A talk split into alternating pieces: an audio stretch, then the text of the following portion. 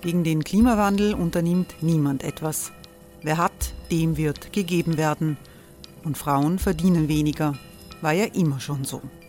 Man ärgert sich und macht weiter. Was aber, wenn nicht? Wir haben eine Idee. Die Falter Arena macht die Bühne frei für Menschen und Projekte, die das Land verändern. Mein Name ist Eva Konzett. Ich leite das Politikressort im Falter. Und am Sonntag, den 26. Mai, veranstalten wir im Wiener Stadtsaal die nächste Falter Arena. Mit dabei unter anderem der ehemalige Politiker und Neosänger Matthias Strolz, Theresa Imre von Markter, Sonja Jöchtel von Love Politics oder Kari Ochsner von Ochsner Wärmepumpen. Machen statt jammern. Wir schauen uns an, wie das funktionieren kann. Kommen auch Sie vorbei. Alle Informationen und Tickets finden Sie unter falter.at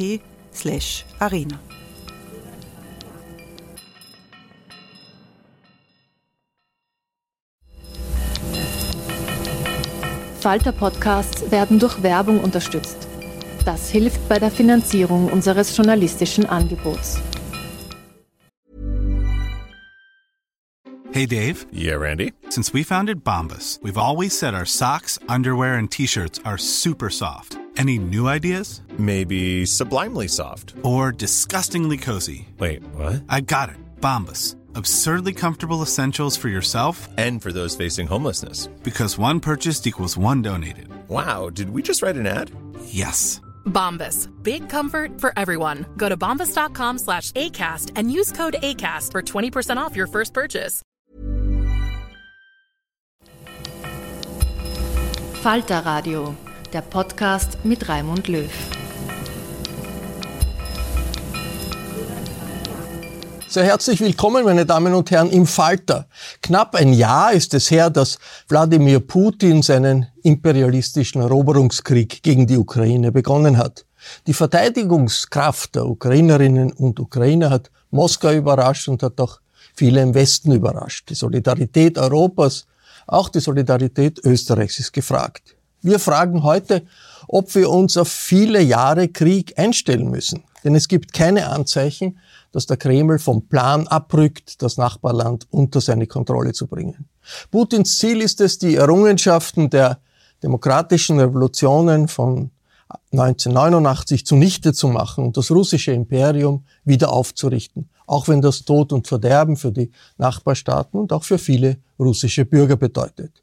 Ohne Waffen und ohne große Finanzmittel aus Europa und aus Amerika könnte sich die Ukraine nicht halten. Gibt es einen Weg, den nationalen Befreiungskampf der Ukrainer zu unterstützen, aber gleichzeitig auch Russland eine akzeptable Nachkriegsordnung anzubieten, wenn der Kreml seinen aggressiven Plänen nicht mehr nachgeht. Darüber wollen wir in dieser Sendung sprechen, wenige Tage vor dem 24. Februar, an dem vor einem Jahr die russischen Truppen ihren Überfall begonnen haben. Ich freue mich sehr, dass der Botschafter der Ukraine Vasil Kimenetz gekommen ist. Guten Tag. Guten Tag.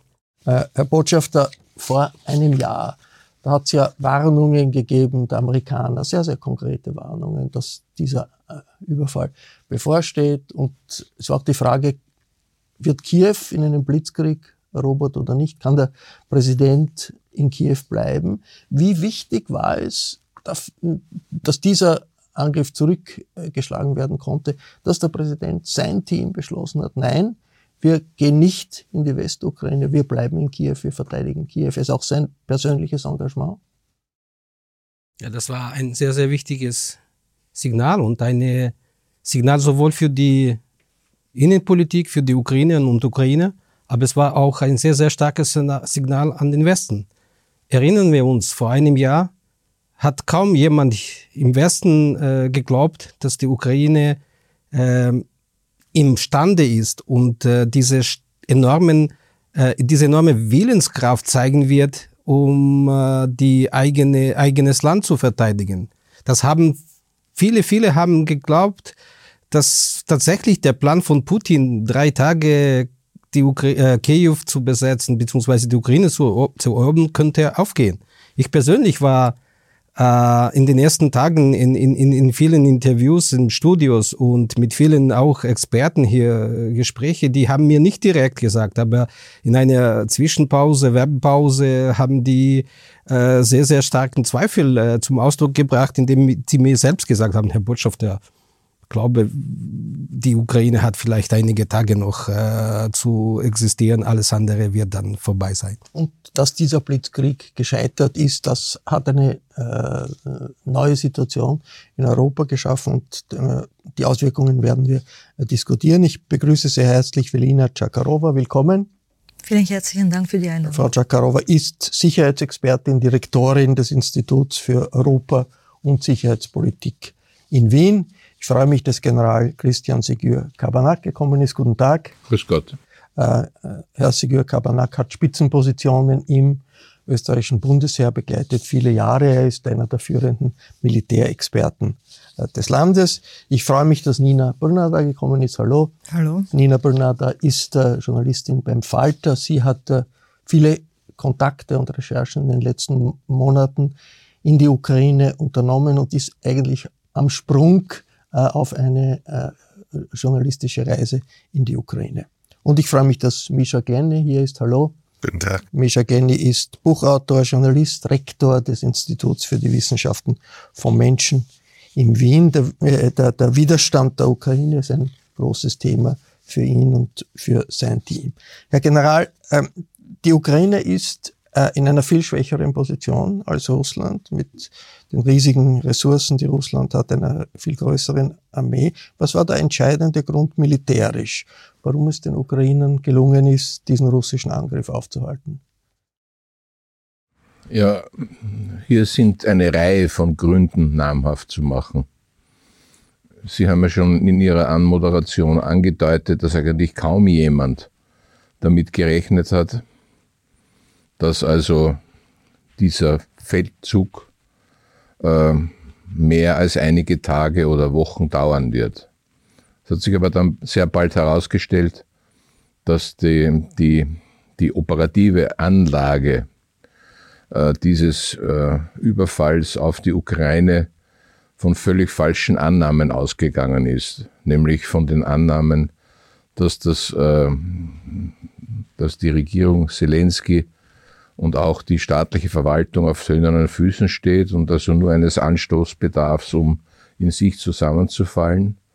Es hat sich herausgestellt, dass die, äh, die ukrainischen Streitkräfte weitaus besser vorbereitet waren, als das allgemein angenommen wurde.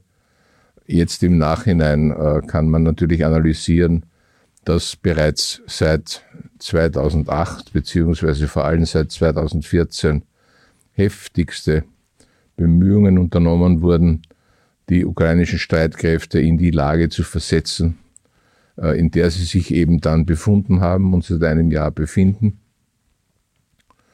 Trotzdem ist es erstaunlich, verwunderlich, dass es äh, einem Land wie der Ukraine mit einem doch äh, erheblichen Gap in Bezug auf die Technologie auf die Operationsführung, auf die logistischen Möglichkeiten ähm, und auch auf die Position als äh,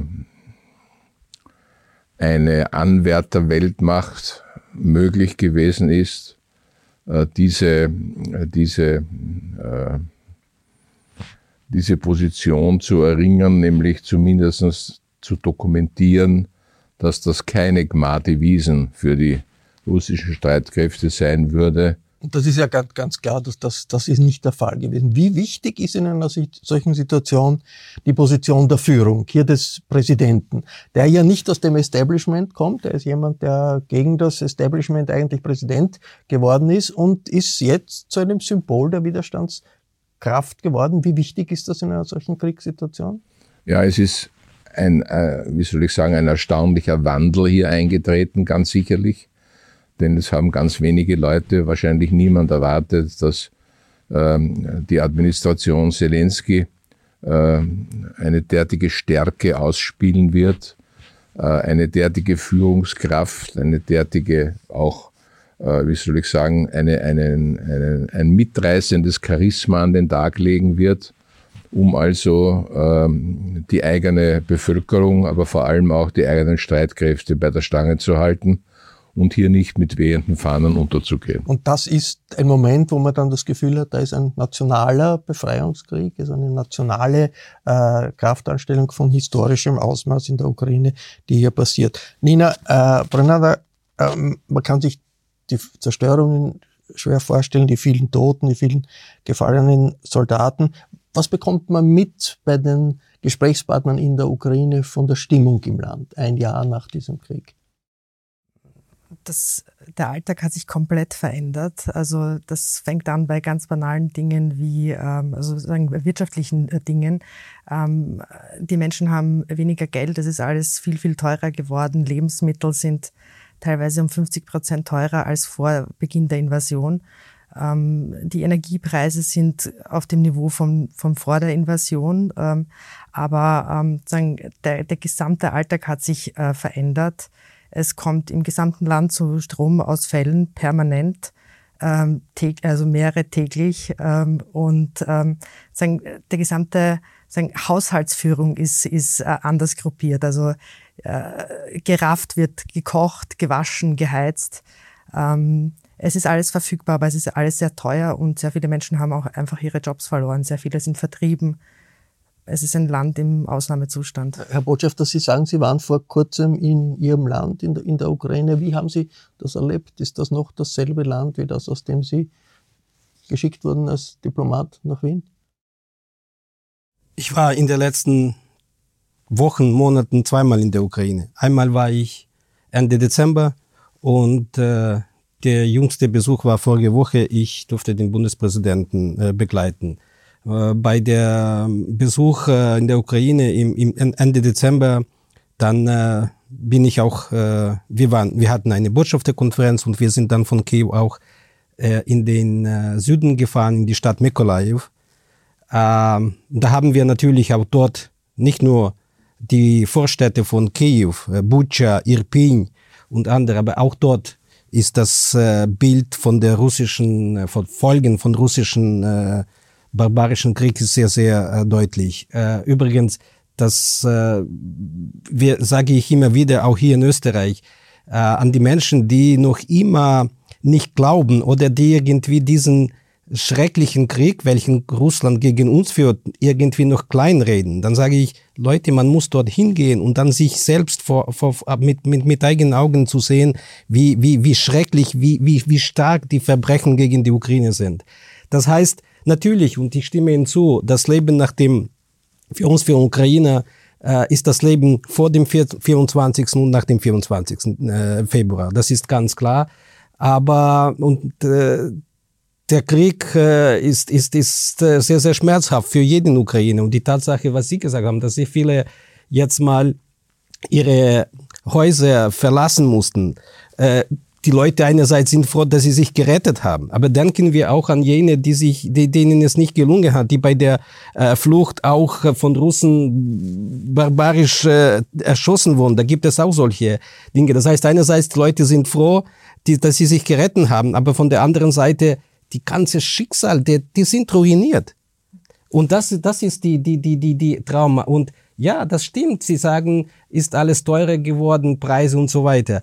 Aber das Wichtigste für die Menschen ist Frieden, dass sie zurückkommen, dass sie dann dieses äh, Leben auch mit, mit, mit einer wirklich sehr, sehr tiefen äh, Wunden, dass sie dann irgendwie versuchen, dann wiederzukommen. Das ist da, und wenn Sie mir erlauben, noch zwei Worte, äh, was Herr General gesagt hat, der wichtigste, einer der wichtigsten Faktoren, dass der Putin sehr, sehr klar fehl eingeschätzt hat, beziehungsweise vielleicht unterschätzt hat, aber dass auch hier vom Westen das auch nicht richtig wahrgenommen wurde, dass der Zelensky eine starke Persönlichkeit ist, mit einem starken Charakter. Und dazu passt sehr gut die Widerstandsfähigkeit, der Wille, der starke Wille, der eiserne Wille des ukrainischen Volkes, das passt zusammen. Und das ist der wichtigste Faktor, warum Putin mit seinem Plan gescheitert hat. Ich kann sagen, und ich sage jetzt ganz deutlich, der Putin hat diesen Krieg verloren. Die Frage ist nur, wie lange dieser Krieg noch dauern wird. Und das ist der Punkt. Das heißt, Zelensky als starke Persönlichkeit, als Präsident, das ukrainische Volk mit starker Willen und der Fähigkeit, um jeden Preis für die Freiheit zu kämpfen, das war sozusagen die wichtigsten Elemente, äh, warum der Putin mit seinem Plan gescheitert hat. Frau Tschakarova, die Europäer haben ja, wie viele andere auch, nicht geglaubt am Anfang, dass es zu diesem Angriff kommen wird, hat sich, haben sich dann aber sehr, sehr rasch zusammengetan, haben mit Sanktionen reagiert, haben militärisch reagiert, unterstützen die Ukraine. Doch erstaunlich, wie schnell man sich da auf die neue Situation eingestellt hat. Sind Europa und Amerika in der Realität jetzt Kriegspartei in diesem Konflikt? Wir wissen, der deutsche Bundeskanzler sagt nein. Die deutsche Außenministerin hat vor dem Europarat in einem unbedachten Moment gesagt ja. Wie ist das in der Realität? Äh, zuerst muss ich natürlich hervorheben, dass äh, die europäischen Mitgliedstaaten, auch die europäischen Institutionen und natürlich auch die transatlantischen Partner in diesem Fall rasch reagiert haben, obwohl sie tatsächlich nicht mit einem umfassenden Krieg äh, seitens Russlands gerechnet haben. Und das war ausschlaggebend natürlich, dass die Ukraine in der Lage war, äh, nämlich in der ersten kritischen Phase des Krieges äh, auch die äh, russischen Truppen zurückzudrängen und dann auch äh, entsprechend äh, erfolgreiche Gegenoffensiven durchzuführen in der zweiten, dritten Phase. Äh, die europäischen Staaten beziehungsweise die transatlantischen Partner sind keine Kriegsparteien. Äh, sie haben, genauso wie jedes andere Land auf der Welt. Und wir können natürlich diskutieren, warum es nur 48 Länder sind, äh, die sich jetzt dazu bekannt haben, äh, zum Beispiel die Sanktionen einzuführen und nicht mehr Länder und warum äh, äh, zum Beispiel auch äh, international gesehen Russland nach wie vor nicht isoliert äh, bleibt. Aber die Länder, die jetzt die Sanktionen eingeführt haben, und auch die Länder, die eine umfassende Unterstützung für die Ukraine leisten, sind keine Kriegsparteien. Sie dürfen im Sinne des UN-Charta, also der, der, der, der Charta der Vereinten Nationen, eigentlich äh, Hilfe leisten. Und zwar äh, leisten sich Hilfe für das Land, das angegriffen worden ist. Also laut äh, aller äh, Erklärungen der Generalversammlung der Vereinten Nationen, und da gibt es tatsächlich eine Mehrheit, äh, ähm, ist, gibt es einen Aggressor und ein angegriffenes Land. Also da gibt es keinen Zweifel daran. Das heißt, militärische Unterstützung äh, zu leisten, macht uns nicht automatisch zu Kriegsparteien. Und ich darf bitte an den Kalten Krieg erinnern. Während des Kalten Krieges, das wissen wir ganz genau, haben die Supermächte äh, militärische Leistung zu, äh, zu unterschiedlichen Stellvertreterkriegen geleistet. Ja, das hat sie aber nicht. Vietnam, das hat sie aber nicht zu Kriegsparteien. Israel. Richtig. Und das hat sie nicht zu Kriegsparteien gemacht. Das heißt, auch in diesem Fall weiß jeder und so wird es wahrgenommen, äh, dass wir keine Kriegspartei sind. Aber natürlich will der russische Präsident uns als Kriegspartei darstellen. Warum? Weil er will zu Hause diesen Krieg und wir haben schon äh, mitbekommen, dass äh, tatsächlich der Krieg nicht nach Plan läuft. Äh, er will dann äh, darstellen, dass der Krieg eigentlich gegen, also dass die NATO-Staaten einen Krieg gegen Russland führen. Und, Und in diesem Fall geht es um einen Narrativ, der natürlich für äh, für, die, für das eigene Volk gedacht Narrativ, ist. ja, aber natürlich auch eine Realität. Dass es schon eine Realität ist, wie jetzt die Bündnissituation ist, wie wer Waffen liefert, wie wer ähm, die Ukraine militärisch unterstützt hat natürlich einen Einfluss darauf, wie sich, wie sich die Lage dort entwickelt. Jetzt, Mischa Glenny, wie stark hat der Ukraine-Krieg Europa verändert? Es stimmt ja nicht, dass das der äh, erste Krieg war auf europäischem Boden seit dem Zweiten Weltkrieg. Es hat die Jugoslawienkriege gegeben, die Nachfolgekriege mit ähnlich vielen Opfern. Was macht den Unterschied des Ukraine-Krieges zu diesen Kriegen aus? Warum ist das ein solcher Einschnitt?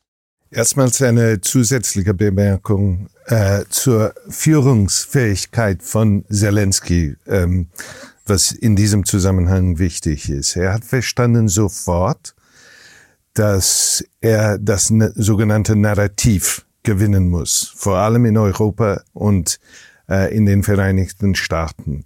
Es hat viel geholfen, dass er aus, dem, äh, aus der Fernsehwelt gekommen ist Er hat mit sich in die Präsidentschaftskanzlei äh, seine Drehbuchautorinnen äh, gebracht und er hat verstanden sofort Europa zu ermutigen.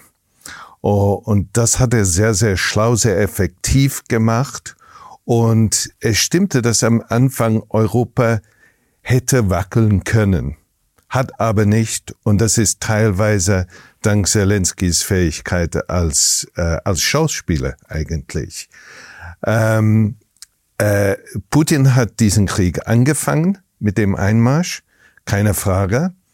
Die USA aber haben, äh, äh, haben ziemlich rasch eine Gelegenheit gesehen in diesem Krieg.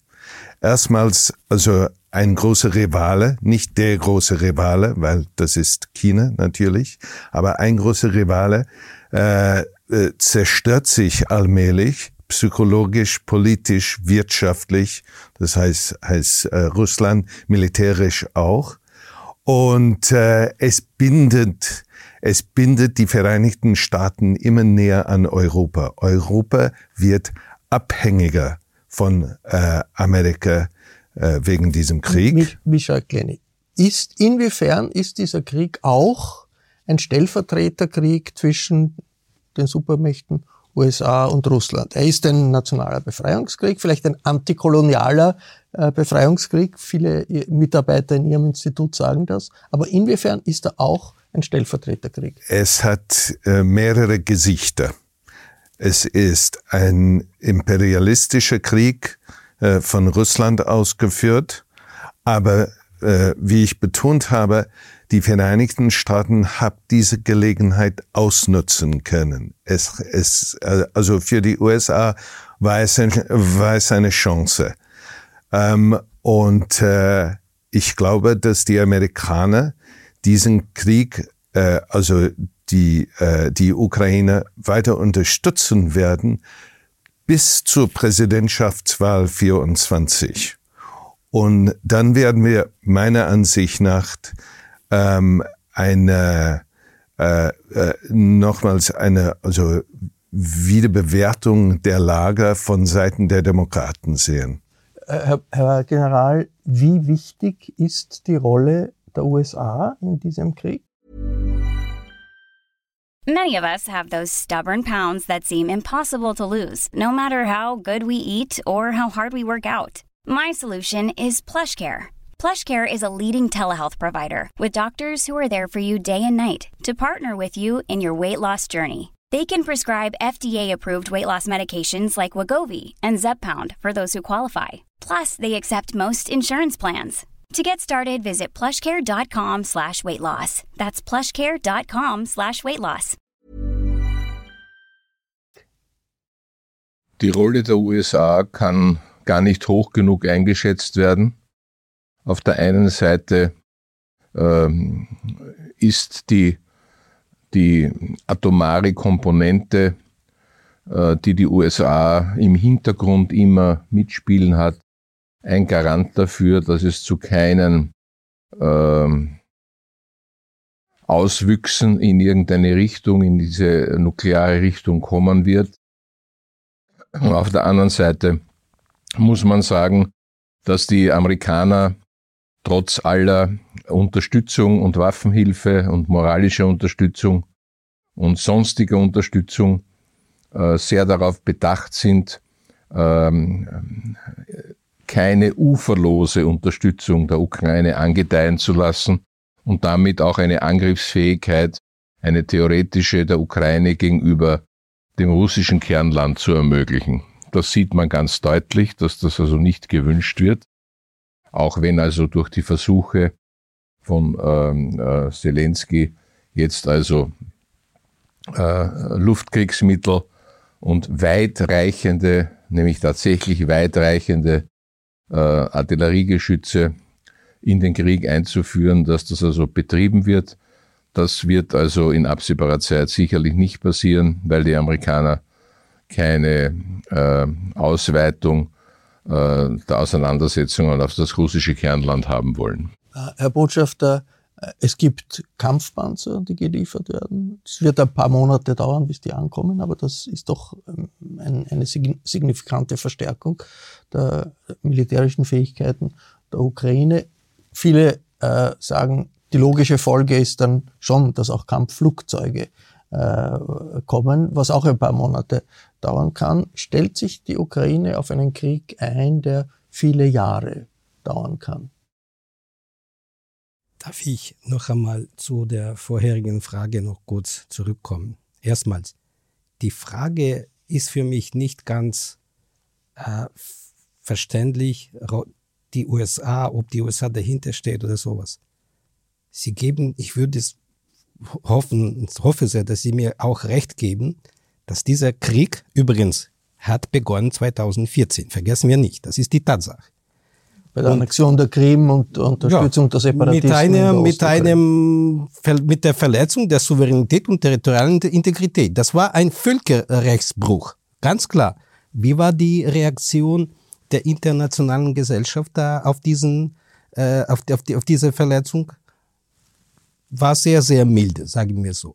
Und die Tatsache jetzt mal, die Frage zu stellen, die Amerikaner, ob die dahinter stehen oder nicht. Dieser Krieg hat überhaupt keine, keine, keine Grundlage. Das ist von Putin äh, erfundener Krieg, um die Ukraine einfach zu besetzen. Mit, wie gesagt, mit, mit, mit einem krassen Völkerrechtsbruch. Und das heißt, die militärische wenn Unterstützung der USA wenn, wenn jetzt mal der, der, der, der russische Armee Militär in ein fremdes Land kommt, zu uns in die Ukraine, um Menschen zu töten, um alles zu zerstören, dann darf die, also die freie Welt, die internationale Gemeinschaft, darf sie zusehen, wie die Menschen getötet werden. Natürlich haben wir gehofft auf die Hilfe von Amerika, auch von anderen Partnern, weil worum geht es? Es geht jetzt mal Völkerrechts, äh, Völkerrechtsbruch, das heißt eine Seite und zum zweiten Mal wir als das Land, welche, welches angegriffen wurde. Natürlich rechnen wir und bitten wir um Hilfe. Und jetzt mal zu Ihrer Frage zu kommen, ja, wir brauchen militärische Hilfe weiterhin. Auch diese Artilleriesysteme mit längeren Reichweite.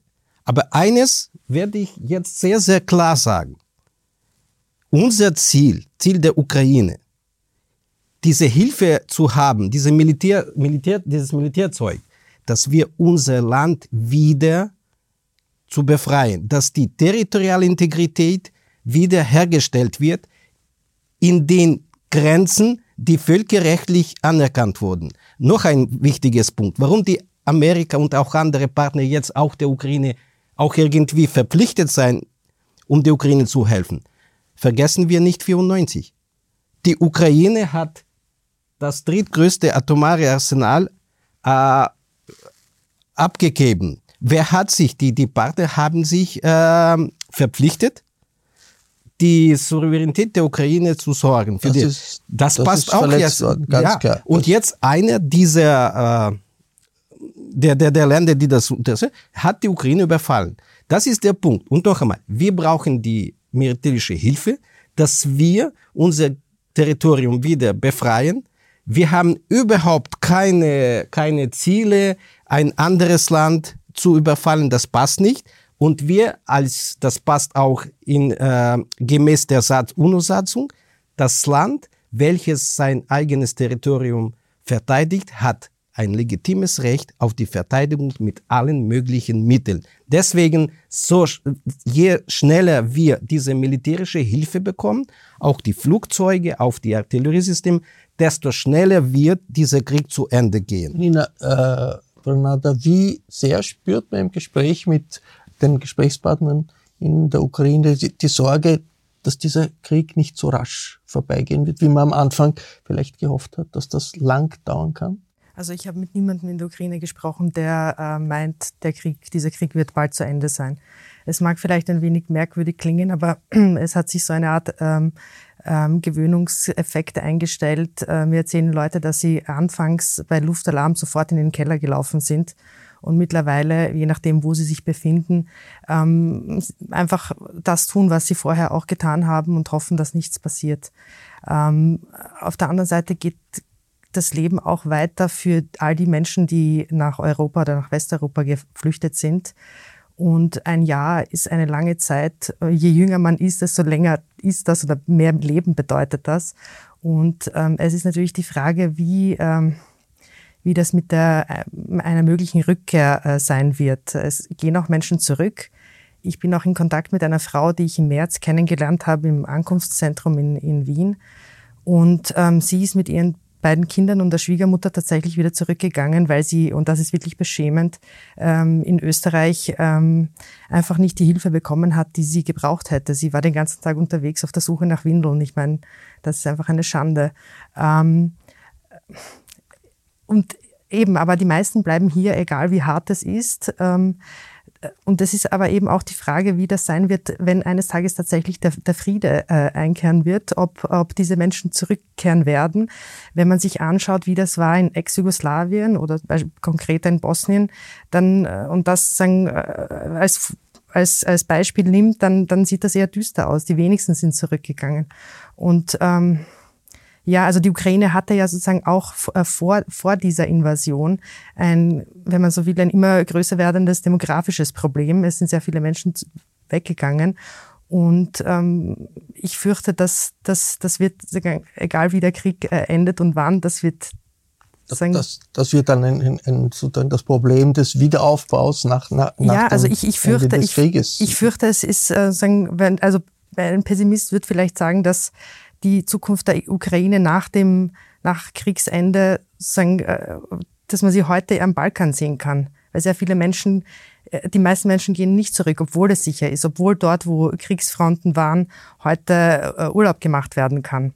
Auf der anderen Seite, die Ukraine hat natürlich eine politische Führung, eine gemeinsame politische Führung, die stark ist und das ist im, im Balkan eine andere Situation. Aber ich möchte jetzt noch... Darf, darf, darf ich nur eine Minute, eine Sekunde, Entschuldigung. Äh, nur kurz ergänzen. Wir hatten Situation Ende des Sommers. Das war ziemlich äh, eine klare Tendenz, dass viele Leute vom Europa dann zurück wollten, bis zum Anfang Oktober, als Putin begonnen hat mit massiven Raketenschlägen äh, die Infrastruktur, die, Infrastruktur zu zerstören. Und das war kurz vor dem Winter. Und dann waren die Leute zurück dann in den, in den, in den Westen gekommen. Das heißt, ich gehe davon aus, dass die Ukrainer meisten dann auch zurückkommen werden zu den ihren äh, Ehemänner, zu, zu, zu, zu, zu, zu Söhnen, zu den Vätern, die jetzt im Krieg sind. Es ist Ihnen absolut zu wünschen. Bitte? Es ist Ihnen absolut zu wünschen. Und äh, Frau, Frau Tschakarowa, ich möchte zurückkommen auf die Folgen, die es hat, wenn dieser Krieg lange dauert. Wenn dieser Krieg lange dauert, vielleicht Jahre, was möglich ist, dann wird es in Europa, in Amerika eine Diskussion geben, wie man sich äh, gegenüber Russland verhält, die es jetzt schon gibt, die wird intensiver werden. Fehlt so etwas wie ein klar definiertes Angebot des Westens an Russland, wie eine Nachkriegsordnung aussehen könnte, wenn äh, Russland äh, darauf verzichtet, seinen Angriffskrieg fortzuführen. Ähm, eine Nachkriegsordnung, die auch für den Kreml akzeptabel wäre. Fehlt das? Es fehlt überhaupt eine Vision, wie Europa diese wichtige, diese kritische Frage angehen will. Es fehlt sogar ein strategischer Konsens darüber, ähm, ob man jetzt äh, die Ukraine nur dazu hilft, äh, die äh, nächste russische Offensive sozusagen mehr oder weniger zu bei der nächsten Offensive sich gut zu verteidigen oder ob man die Ukraine eigentlich dazu verhilft, diesen Krieg gegen Russland zu gewinnen. Sogar zu dieser Frage gibt es keinen Konsens momentan. Und ich darf daran erinnern, dass vor diesem, also vor diesem Kriegesausbruch eigentlich nach wie vor hier in Europa, in den meisten europäischen Staaten, eine mehr oder weniger Russia First Politik betrieben wurde. Sogar Länder wie Frankreich und Deutschland waren in einem geopolitischen Rapprochement. Also sie waren davon überzeugt, sie müssen die Beziehungen zu Russland normalisieren. Und zwar um eben diese große Frage der, der europäischen äh, Sicherheitsordnung äh, im globalen Kontext zu, also in den globalen Kontext zu stellen. Warum? Weil der systemische Wettbewerb zwischen den USA und äh, und äh, China woanders stattfindet. Das heißt, auch diese acht Jahre verlorene Zeit zwischen der ersten Invasion und dem Kriegesausbruch äh, haben nicht dazu äh, geholfen, dass die europäischen Staaten eine Vision und eine klare Vorstellung entwickeln. Ich bin der Meinung, dass es hier darum geht. Und da muss man eigentlich mit der eigenen Bevölkerung offen darüber sprechen, dass es bei diesem Krieg auch um die Frage geht, ob die russische, also ob zu den russischen Plänen auch nicht der Plan äh, gehört, dass die europäische Sicherheitsordnung aus den letzten 30 Jahren angegriffen wird und zerstört wird. Und wenn Russland in diesem Krieg erfolgreich sein wird, wird diese europäische Sicherheitsordnung eigentlich nicht mehr existieren. Das heißt, wir können gar nicht von einer Nachkriegszeit, also Nachkriegsordnung ausgehen, wenn wir selber nicht wissen, was unsere Zielsetzungen sind. Sind unsere Zielsetzungen nur ein wenig Hilfe zu leisten oder nur ausreichend äh, Hilfe zu leisten, so dass die Ukraine den Krieg gewinnt und dann diese europäische Sicherheitsordnung, wie wir sie aus den letzten 30 kennen, äh, aus den letzten 30 Jahren kennen, äh, praktisch äh, ähm, aufrechterhalten zu können. Russland wird als militärisch mächtige, wirtschaftlich mächtige politische Macht natürlich ein Nachbar Europas bleiben, wie auch immer äh, der Krieg ausgeht.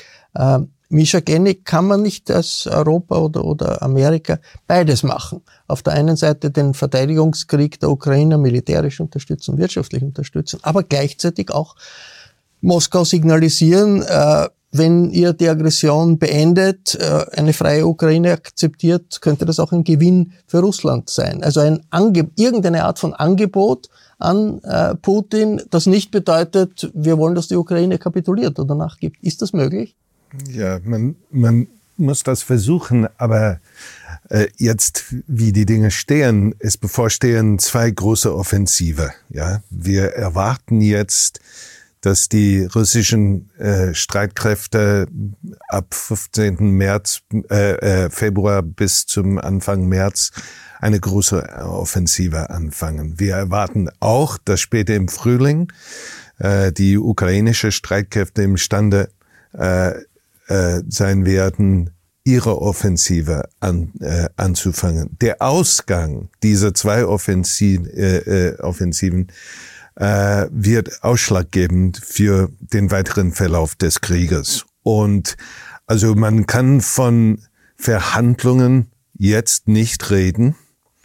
Äh, es dauert meiner Ansicht nach mindestens ein Jahr, äh, äh, bevor das ähm, äh, kommen kann. Aber trotzdem hoffe ich, dass die Regierungen von Europa, von den Vereinigten Staaten jetzt einen Plan in diesem Moment heraus, herausarbeiten, wobei sie irgendwie Russland dann später mit einbeziehen können in eine Sicherheitspolitik, in eine wirtschaftliche Politik, äh, was, ähm, äh, was den Russen äh, letztendlich akzeptabel sein werden, weil das Land bleibt das Land mit den meisten Atomwaffen in der Welt. Also man kann das einfach für praktischen Gründe nicht ignorieren. Ähm, ich sehe bis jetzt also keinen, keine großen Pläne, wie man sich mit Russland verhandelt nach dem Krieg. Aber dafür muss man wohl warten, bis wir wissen, wie der Krieg ausgeht. Und das wissen niemand. Das, das wissen wir noch nicht. Niemand weiß das. Herr Botschafter, die ukrainische Führung, der Präsident sagt, äh, es müssen alle besetzten Gebiete zurückerobert werden. Es muss auch die Krim äh, zurückerobert werden. Ist das nicht eine Gefahr, dass man die eigene Bevölkerung dann äh, auf einen militärischen, allein auf einen militärischen Erfolg äh, einstellt. Und es kann ja sein, dass es irgendwann einmal zu äh, Waffenstillstandsverhandlungen kommen muss, die nicht in einem äh, vollständigen Sieg äh, der einen oder der anderen Seite, auch nicht äh, in einem vollständigen Sieg äh, der Ukraine münden. Ist das nicht eine Gefahr, wenn man die eigene Bevölkerung auf eine solche Situation eigentlich nicht vorbereitet? Ich würde umgekehrt sagen, das ist der Wille und das ist die klare Haltung der Bevölkerung. Mehr als 90 Prozent der Bevölkerung sagt heute, dieser Krieg muss enden mit der vollen äh, Wiederherstellung der territorialen Integrität der Ukraine.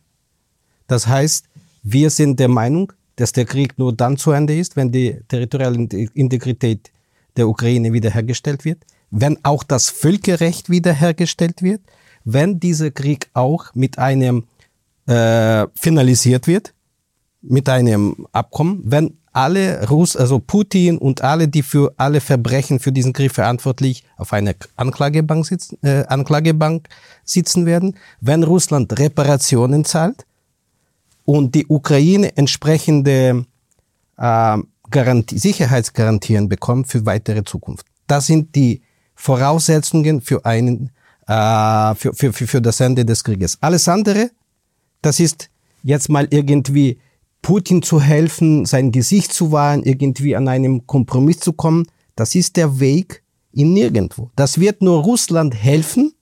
Das ist keine Voraussetzung, das ist kein Fundament für einen nachhaltigen Frieden. Deswegen ist der Plan von Präsident Zelensky auf dem Tisch, ein Zehn-Punkte-Friedensplan, wo alle Punkte stehen, die zusammen machbar sind zu machen und dann werden die gute, also die, die, die das Fundament geschaffen, das für einen nachhaltigen Frieden. Alles andere, das ist der Weg, dass äh, der Krieg nur verschoben wird, dass Putin sich wieder dann vorbereitet, dass in Russland weitere äh, Stimmung äh, stärk, also stärker wird, um eine äh, Revanche zu bekommen. Und äh, das wird die Situation nur weiter äh, zu, zu, zu, zu so äh, auf Eskalationsstufe bringen. Frau Czakauer, muss das sein, dass äh, politische Signale in Richtung Moskau zu einer Stärkung der Hardliner in Moskau führen? Kann es nicht auch sein, dass äh, man dadurch äh, in der russischen Führung äh, Personen stärkt und Personen äh, motiviert, äh, die sagen, ja, wir müssen einen Ausweg finden aus dem Krieg äh, und, und müssen versuchen rauszukommen aus der Situation der Totalkonfrontation? Ich würde das umdrehen. Ich bin der Meinung, dass der Krieg eigentlich aus der Stärkung der Hardliner innerhalb Russlands resultiert und dass der Krieg eigentlich ein Krieg ist unter anderem der von den engsten Kreisen um äh, den russischen Präsidenten herum äh, eigentlich als Plan äh, entworfen wurde und nicht von den Militärs, weil die Militärs, die in Moskau, die meisten, also diese Konfliktlinie auch zwischen St. Petersburg und den Siloviki von Putin und dann die Moskau natürlich äh, Gru äh, Gruppe um die Militärs, um die Intellektuellen. Äh, die Militärs hätten ihm gleich am ersten Tag gesagt, dass das, was er eigentlich äh, vorhatte mit diesem umfassenden Krieg, äh, also äh, zu zum Scheitern verurteilt äh, gewesen wäre.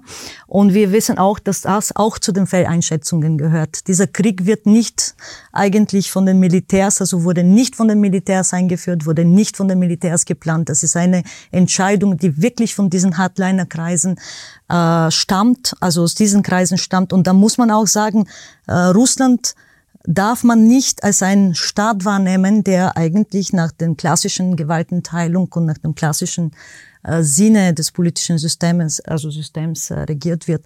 Insofern ist es auch in, in unserem Interesse, auch eine klare Linie äh, diesbezüglich äh, zu setzen. Also wir können da nicht mit so einem System äh, weiterhin verhandeln, wie der Botschafter gesagt hat, äh, wird eine Einfrierung des äh, Krieges äh, nur zu einer Verschnaufpause führen. Und Russland wird nicht aufhören unter der Leitung von Putin, bis die Kriegsziele nicht erreicht sind. Und die Kriegsziele sind ganz klar und deutlich. Da geht es nicht nur um das Land, um das Territorium oder um die Bevölkerung. Es geht um die Unterwerfung des zweitgrößten europäischen Staates. Es geht um die Zerstörung der europäischen Sicherheitsordnung, so wie wir sie gehabt haben aus den letzten 30 Jahren. Es geht auch um einen Wirtschaftskrieg gegen Standort Europa äh, durch diese geökonomische Interdependenzen. Und wie schon immer wieder gesagt wurde, es geht auch um einen äh, Krieg äh, gegen die europäischen Werte, Normen und Regeln. Also es sind viele, viele wichtige Aspekte und Dimensionen diesbezüglich. Und insofern würde ich nicht ausschließen, wenn der Krieg, äh, da hat der Kollege schon richtig gesagt, jetzt hängt sehr viel von dem Ablauf äh, ab in den nächsten drei bis sechs Monaten, dass wir dann auch ein politisches Vakuum erleben, wo sich diese internen Kreise dann erneuern lassen. Das heißt, äh, auch da wird jetzt psychologisch gespielt. Also Putin will sich als der bessere Mann präsentieren, weil ein noch schlechterer, noch noch gefährlicher Hardliner aus diesen Kreisen kommen könnte. Mischa Glenny, wie enden Kriege, wenn wir die Jugoslawienkriege im Kopf haben? und äh, wie, welche Gefahren sind dann in, in solchen Phasen damit verbunden. Äh, das war ja in den Jugoslawienkriegen jedes Mal eine Intervention der NATO, eine Intervention der Amerikaner, die äh, dann die verschiedenen Phasen der Jugoslawienkriege beendet haben. Das ist, wird aber im, im Ukraine-Krieg natürlich ausgeschlossen. Ja, es ist ein bisschen schwierig, ähm, äh, den Krieg in Jugoslawien ähm, mit, mit dem Krieg in der Ukraine jetzt zu vergleichen, äh, weil die Folgen von dem Krieg in der Ukraine viel, viel größer sind als die Folgen von der äh, jugoslawischen Krieg, vor allem äh, was die Weltwirtschaft betrifft. Also es ist, äh, äh es ist eine viel wichtigere Krieg. Ich möchte also nicht, ähm, was in Jugoslawien äh, passiert ist, unterspielen, aber ähm, die waren alle äh, äh, alle Seiten in Jugoslawien waren gewissermaßen abhängig von, ähm, äh, von anderen Ländern. Serbien von Russland damals, äh, Kroatien von Deutschland gewissermaßen, Bosnien von äh, der USA und so weit und so fort. Also das heißt, dass wenn es zu einem zu einer Vereinbarung zwischen den Russen, den Europäern und den Amerikanern gekommen ist, damals, haben sie den Krieg langsam beenden können über Dayton und so weiter und so fort. Äh, also der Stand in der Ukraine ist, ist was ganz, ganz anders. Und äh, also ich eben, ich würde diese, ich will diesen Vergleich nicht nicht so, so präzis einführen in, an diese Stelle. Ich habe äh, jetzt noch zwei Fragen an den Herrn Botschafter. Herr Botschafter, Sie waren mit dem Bundespräsidenten in äh, Kiew, äh, mit der Bundespräsident die ukrainische Führung äh, besuch, besucht hat. Was sind äh, aus Sicht der Ukraine die wichtigsten äh, Ansuchen an Österreich. Was sollte Österreich mehr tun? Also ein, ein Punkt, der von der Ukraine immer wieder angesprochen wird, ist die Rolle von Raiffeisen International in Russland, die Forderung der Ukraine, dass sich da Raiffeisen zurückzieht, die äh, steht im Raum, dass es Sanktionen gegen den äh, Chef von Raiffeisen International gibt. Wie wichtig ist das für die Ukraine und warum stellen Sie das äh, so ins Zentrum. Es gibt ja viele andere äh, Unternehmen, auch europäische Unternehmen in Russland auch, die dort aktiv sind. Einmal, es ist wichtig, und das hat auch Präsident sehr deutlich zum Ausdruck gebracht, dass wir sehr, sehr dankbar sind, Österreich, allen Bürger, äh, Bürgerinnen und Bürgern von, äh, von äh, diesem Land, von Österreich, der Bundesregierung, allen Hilfsorganisationen für die starke Unterstützung humanitäre Projekte für die Ukraine, sowohl für die Menschen, die hier sind jetzt, aber auch für die äh, Aktion, Hilfsaktionen in der Ukraine. Das wissen wir zu schätzen und dafür sind wir sehr, sehr dankbar. Es ist auch weiterhin wichtig, dass äh, von Österreich, von einem neutralen Land, äh, welches äh, keine militärische Hilfe uns äh, leisten kann, aber dass diese militärische, äh, dass diese humanitäre Hilfe weiter äh, kommt und der Bundespräsident, viele Journalisten, auch die Bundesminister, die ihn begleitet haben, die haben auch äh, gesehen, das Ausmaß von diesen allen Zerstörungen ist, ist enorm. Letztendlich geht es hier auch um die Solidarität, äh, weil wir Nachbarn sind, weil wir auch im Europa sind. Äh, Österreich ist als EU-Mitglied, als, als, als Mitglied einer, einer freien Welt. Und äh, dafür sind wir sehr, sehr dankbar. Äh, die Frage mit äh, Sanktionen oder Raiffeisenbank. Schauen Sie, es geht nicht nur um Reisenbank. Äh, es geht nur darum, dass jedes Unternehmen, ausländische Unternehmen, der auf russischen Markt weiterhin bleibt. Und wir sehen, dass Putin die Wirtschaft, die russische Wirtschaft ganz total, also der militärischen ähm, der der militärischen Kriegsführung äh, ver äh, verwandelt und unterordnet hat, dass dieser Verbleib auf dem russischen Markt, das ist die Hilfe für Putin. Das ist der Beitrag durch Steuern und so weiter, diesen Krieg weiterzuführen. Und jetzt Sanktionen. Sanktionen sind nicht gegen Raiffeisenbank. Sanktionen sind gegen Tochterfirmen, wie zum Beispiel Raiffeisenbank, Leasing, wie auch andere, die geholfen haben, mit Logistik, Militärzeug von Russland in die Ukraine zu, zu, zu bringen, Soldaten zu äh, befördern. Entschuldigung, wie kann man das, äh, das, das, das anders interpretieren als eine direkte Unterstützung der, der, der, dieser äh, Kriegsführung? Und deswegen will ich jetzt, und das ist, ich darf Ihnen nicht jetzt mal äh, mit Ihnen zustimmen, dass es jetzt mal diese Geschichte im, äh, jetzt im Vordergrund steht. Umgekehrt. Im Vordergrund steht unsere Dankbarkeit an Österreich für die Hilfe, die gekommen ist, aber die auch weiterkommt. Was, das ist das Wichtigste. Was, was könnte Österreich mehr tun? Es gibt zum Beispiel eine Diskussion, dass äh, es viele Verletzte gibt in, äh, in, der Ukraine. Könnte Österreich Spitäler aufmachen für äh, äh Verletzte, sowohl Zivilisten als auch Militärs konkrete, aus der Ukraine? Konkrete äh, von uns Ansuchen, die auch vom, Bund, äh, vom Präsident Zelensky zum Ausdruck gebracht wurden, sind weiter mit allen möglichen äh, Hilfe, Sie sagen, also die auch für die Verletzte hier ähm, zu, in, in, in Spitälen zu, zu behandeln. Aber es, sind um, es geht auch um Dinge, die helfen, die Menschenleben zu retten. Das heißt, äh, diese Antidrohnsysteme, das ist keine, keine Waffe. Wenn das auch hier geholfen werden könnte, dass wir diese schrecklichen iranischen äh, Drohnen dann ähm, entsprechend ähm, ab, abfangen können. Das wäre sehr, sehr wichtig, dass sie verstehen, wie viele Leben gerettet werden konnten. Darum, dann äh, geht es auch um Entminung mit äh, zivile Ent, äh, Entminung, äh, zivile Entminung. Das heißt, hier gibt es auch Möglichkeit, uns zu helfen mit den, äh, mit den Geräten, die auch in, äh, durch österreichische Firmen produziert werden. Das sind die, die, die, die sehr, sehr wichtige äh, Dinge. Das sind Diskussionen, die in Österreich sicherlich geführt werden in den nächsten Monaten. Wir sind am Ende unserer Sendezeit, knapp ein Jahr nach dem Beginn des russischen Krieges gegen die Ukraine. Danke vielmals fürs Mitmachen. Ich bedanke mich für Ihr Interesse.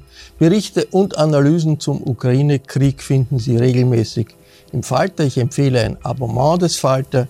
Sie werden sehen, es hilft, auf dem Laufenden zu bleiben.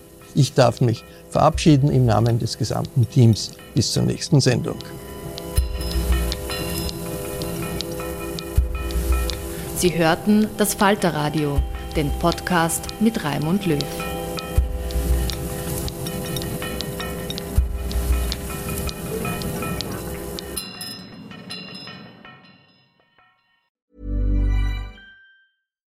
We're on a budget, we still deserve nice things. Quince is a place to scoop up stunning high-end goods for 50 to 80% less than similar brands. They have buttery soft cashmere sweaters starting at $50, luxurious Italian leather bags, and so much more. Plus, Quince only works with factories that use safe, ethical, and responsible manufacturing. Get the high-end goods you'll love without the high price tag with Quince. Go to quince.com/style for free shipping and 365-day returns. This message comes from BOF sponsor eBay. You'll know real when you get it. It'll say eBay Authenticity Guarantee. And you'll feel it. Maybe it's a head turning handbag, a watch that says it all, jewelry that makes you look like the gem, or sneakers and streetwear so fresh every step feels fly. eBay gets it. So look for the blue check mark next to that thing you love and be confident that every inch, stitch, sole, and logo is checked by experts. With eBay Authenticity Guarantee, you can trust that feeling of real is always in reach. Ensure your next purchase is the real deal. Visit eBay.com for terms.